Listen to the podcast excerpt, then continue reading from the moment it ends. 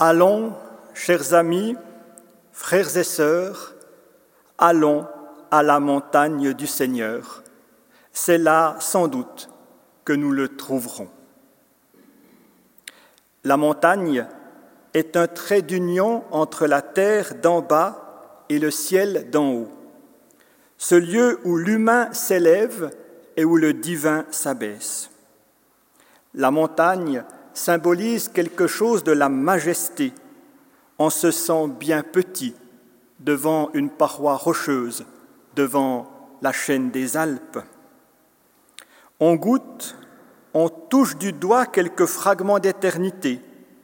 On croit que rien ne peut les déplacer, ces montagnes. Quoique, la montagne a quelque chose d'inaccessible.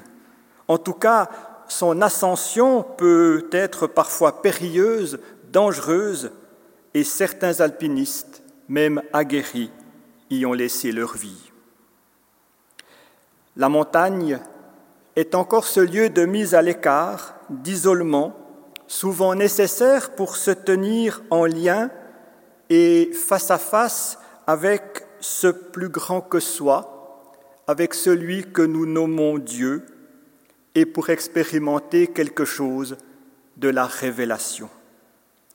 Ce n'est sans doute pas sans raison qu'il y a une croix sur la plupart des sommets, comme pour signifier que ce lieu revêt une dimension particulière. Voilà quelques réflexions, toutes personnelles, de ce qu'évoque la montagne pour moi et peut-être pour vous aussi. Alors, fort de ces considérations, allons, chers amis, allons à la montagne du Seigneur. La montagne, oui, mais laquelle? Est-ce le chasseral, le creux du vent, le Cervin, le Monte Ceneri, le mont Sinaï? Certaines sont proches, d'autres lointaines, les unes ont des allures de collines, les autres ont des sommets pointus. Et si chacune pouvait certainement revendiquer le titre de montagne de Dieu, et à juste titre évidemment, il n'est pas si important de la situer sur une carte de géographie. Car, on le sait bien, en le pressant du moins, le lieu géographique importe peu il n'importe même pas du tout. Car rappelez-vous ce que disait Jésus à la Samaritaine un jour au bord d'un puits. Crois-moi, l'heure vient où ce ne sera ni sur cette montagne, ni à Jérusalem que vous adorerez le Père, mais l'heure vient, et elle est déjà venue, où les vrais adorateurs adoreront le Père en esprit et en vérité. Le lieu géographique n'est pas si important. L'altitude non plus. Ce n'est pas parce qu'on serait plus haut qu'on serait plus près de Dieu. Mais retenons, retenons que dans l'histoire, la montagne a été ce lieu privilégié de la rencontre quasi intime avec Dieu et ses porte-paroles, au nombre desquels Moïse. C'est là, au Sinaï, sur cette montagne, que Dieu se révèle. C'est en plein désert, lieu d'un chemin pas toujours facile vers la terre promise, que Yahvé prononce des paroles d'alliance pour son peuple libéré d'Égypte, pays de la peur et des angoisses. Et quelques jours plus tard, le mont Sinaï sera enveloppé d'une fumée, une manière de dire que Dieu est là mais sans se dévoiler tout à fait. Et c'est là encore, sur le mont Sinaï, que Dieu transmettra à Moïse sa loi pour son peuple.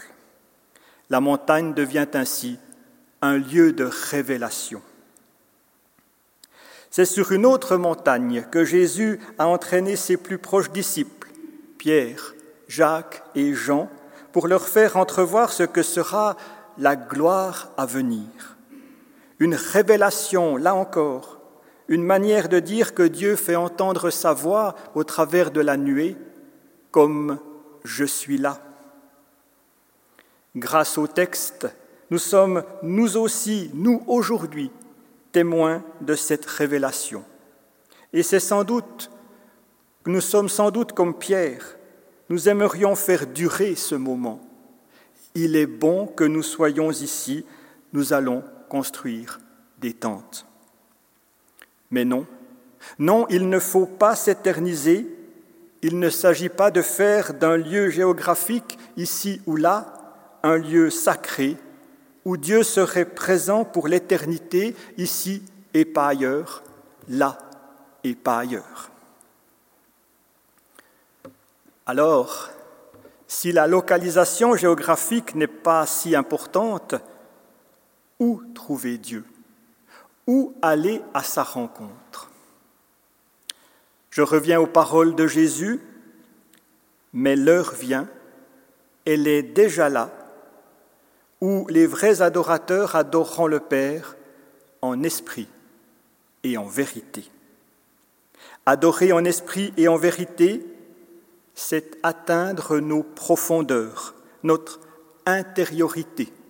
C'est descendre en soi-même pour nous mettre à l'écoute de l'Esprit qui murmure et souffle en nous. Aussi étrange que cela paraisse, je crois que plus nous descendrons en nous-mêmes à la rencontre de notre humanité, pleine et entière, faite de certitudes et pétrie de doutes, plus nous ouvrirons, plus nous élèverons tout notre être vers le divin. Ce divin qui a fait son temple de notre corps. Cette descente vers soi-même, ou cette ascension vers Dieu en soi-même, ne ressemblera sans doute pas à une promenade de santé.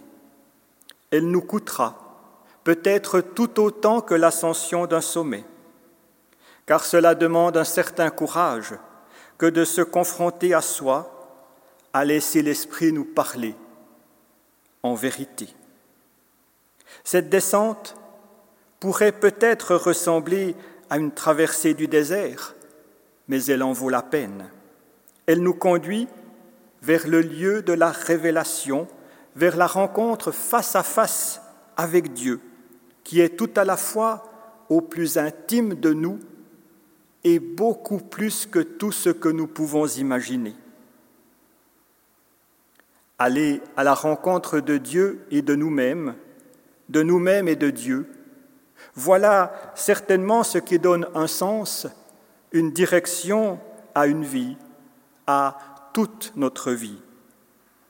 Une, demande et une démarche qui exigent de se défaire de ce qui prend de la place, trop de place, de se défaire de ce qui est lourd et pesant dans nos existences, bref, de nous défaire de nos superflus. Nous sommes entrés en carême, comme on dit, un temps qui nous prépare à Pâques, à la lumière et à la vie. Mais ce chemin, ce chemin peut paraître long et nous aimerions tant y être déjà. Ce chemin nous fait passer aussi par une autre montagne, celle du Golgotha, celle de la crucifixion, la même où Jésus s'abaisse jusqu'à donner sa vie pour le monde, pour que le monde s'élève vers Dieu. Ce sera d'ailleurs le point culminant de toute son humanité. Ces semaines qui s'ouvrent devant nous sont une opportunité donnée pour tracer un chemin de lumière et de légèreté dans nos vies, nos vies encombrées, pleines de fardeaux que nous portons depuis si longtemps, trop longtemps peut-être. Et si aujourd'hui nous faisions du tri dans le sac à dos de nos vies, si nous faisions le choix de laisser le superflu pour ne prendre que notre essentiel et monter à la montagne du Seigneur. Cette montagne qui n'est ni ici ni là-bas, vous l'avez bien saisi, mais tout au fond de nous, au plus bas de nous, dans cette profondeur qui nous révélera qui nous sommes en vérité dans le murmure de l'Esprit et sous le regard bienveillant de Dieu. Allons, chers amis, allons à la rencontre de Dieu. Il est là, il nous attend, il nous accueille, il nous aime. Il est bon que nous soyons ici. Amen.